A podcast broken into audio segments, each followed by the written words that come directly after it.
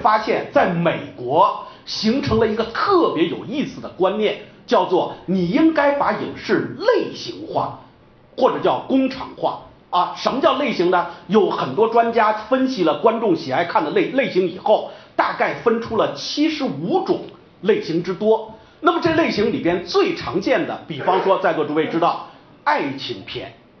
那么很多观众到电影院里边，我们更愿意去看那些呃爱情。那么爱情里边呢，呃当然指的是男女爱情，当然也可以写男男爱情，也可以写女女爱情。现在这种片子越来越多了，《月光少年》居然今年还拿了一个奥斯卡的最佳故事片，这都很正常啊。那么在这个爱情类型片里边，人们又总结出来什么呢？分出了两种亚类型，分出两种亚类型，哪两种？第一，我们称之为叫一见钟情式。啊，一见钟情式就是男的跟女的一见面，歘歘就爱上了。爱上以后，你放心吧，准是悲剧结局。就是这个故事走到后边一定是悲剧结局。君不见，大家都知道有一个片子叫《泰坦尼克》，我们的 Jack 在船上跟那个 Rose 认识了以后，好，船就撞冰山了。接下来你们这场轰轰烈烈的爱情呢，就以悲剧来告终了。在这之前，最早的可能你们也都听说过，有一个片子是我们吴宓教授专门给他起了一个特别美的中国的名字，它的真正的英文名字叫《滑铁卢桥》，吴宓教授给他起个名字叫啊《魂断蓝桥》，也是一样啊。我们的这位两个主人公一见面就爱上了，放火花，唰唰就爱上了，但是后边一定倒霉，为什么呢？男的到战场传来消息死了，女的呢就做了妓女。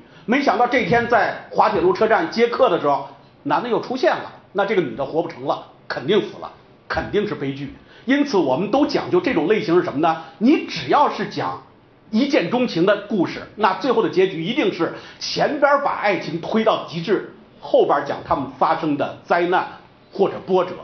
那么，另外一种亚类型，我们称之为叫什么啊？叫啊叫这个不打不相识式。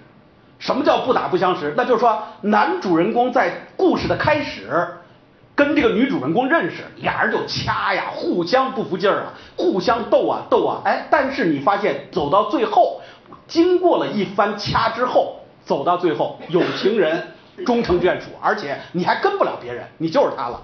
那么这里边比较典型的几个例子，大家应该知道，比方说有一部电影叫《北京遇上西雅图》，啊，《北京遇上西雅图》，那么。呃，主人公呢到了美国以后，跟美国的这位已经很潦倒的落魄男，一个拜金女，一个落魄男，俩人你瞧不上我，我看不上你，但是到影片最后走在一起了。那么零应该是三年，呃，去年还是前年？前年啊，前年咱们收视率最高的一个电视剧，应该在座诸位知道，叫《离婚律师》。离婚律师，吴秀波跟这个姚晨他们演的一个电视剧，同样啊。就是两个人，一个是男律师，一个是大律师，一个是小律师，一个女律师。